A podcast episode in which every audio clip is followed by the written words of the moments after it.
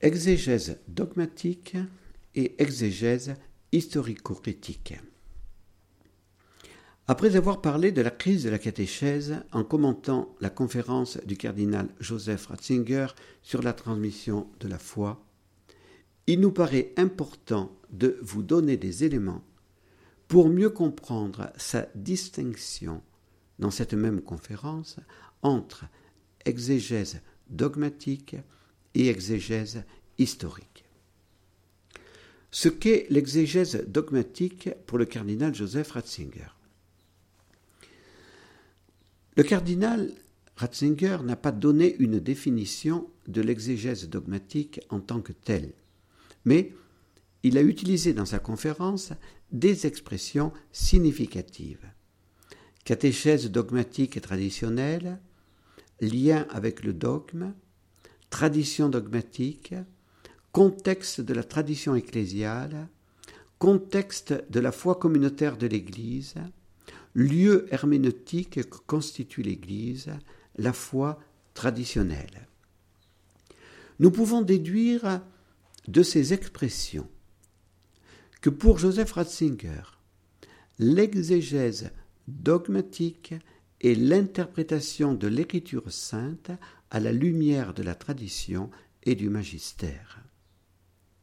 L'histoire des dogmes permet de mieux comprendre ce qu'est l'exégèse dogmatique, développée grâce au concile œcuménique et aux enseignements dits ex cathedra du magistère.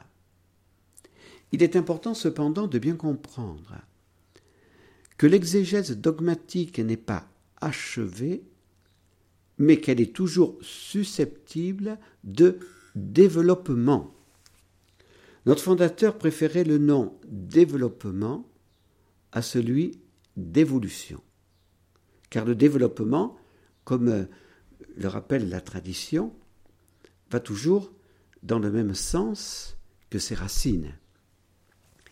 L'histoire des dogmes révèle que l'exégèse dogmatique s'est développée de fait pour ne pas laisser se répandre des erreurs sur le mystère de Dieu et le mystère de l'homme. La première grande erreur a été celle du prêtre Arius, qui prétendait que le Verbe était la première créature de Dieu. Le concile de Nicée, complété par celui de Constantinople, a affirmé dogmatiquement que le Fils était consubstantiel au Père. Le Saint-Esprit lui aussi est consubstantiel au Père et au Fils. Ainsi, cette exégèse dogmatique permet de dire le mystère de la Trinité dans la fidélité à la révélation donnée par Jésus. En affirmant l'unicité de la nature divine, nous démontrons que nous ne croyons pas en trois dieux, mais en un seul Dieu, en trois personnes. La deuxième grande controverse théologique a touché le mystère du Christ. Il a fallu attendre le concile de Chalcédoine en 451 pour trouver les mots précis pour dire sans erreur le mystère du Verbe incarné. Jésus, a proclamé le concile de Chalcédoine, n'est pas une personne humaine, mais il est l'unique personne divine du Fils de Dieu, possédant la nature divine et la nature humaine. Il est vrai Dieu et vrai homme.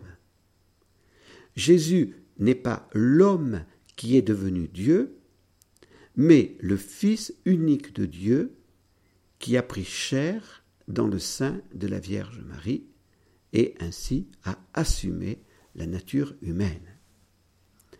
D'autres dogmes très importants que nous ne pouvons pas tous citer, bien évidemment, dans le cadre de ces émissions, ont été promulgués.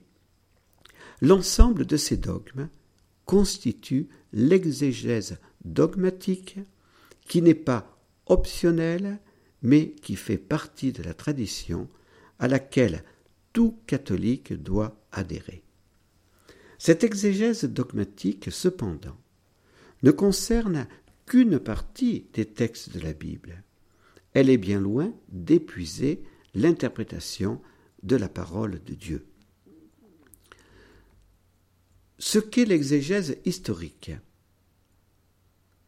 Parler de la crise de l'exégèse ne signifie pas que nous remettions en cause la science exégétique en tant que telle.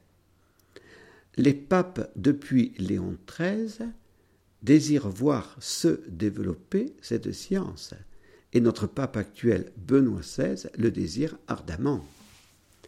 La Bible peut et doit être étudiée par des scientifiques avec des méthodes scientifiques.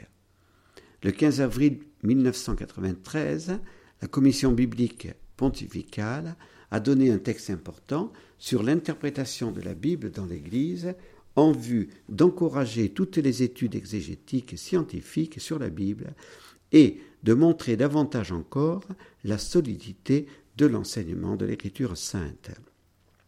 L'exégèse historico-critique, si elle est rigoureuse dans sa méthode, permet de mettre davantage en lumière l'historicité des évangiles et des autres livres historiques de la Bible. Avec des critères internes rigoureux, elle montre que les apôtres Matthieu et Jean et les hommes apostoliques Marc et Luc sont bien les auteurs des quatre évangiles, et que les apôtres Paul, Pierre, Jacques, Jude et Jean sont bien les auteurs des lettres qui leur ont été attribuées dans le canon des Écritures. Nous adhérons pleinement à la conclusion de la commission biblique. C'est ainsi qu'est devenue possible une compréhension plus nette de l'intention des auteurs et rédacteurs de la Bible, ainsi que du message qu'ils ont adressé aux premiers destinataires. La méthode historico-critique a acquis par là une importance de premier plan. L'exégèse historique et l'exégèse dogmatique ne se contredisent.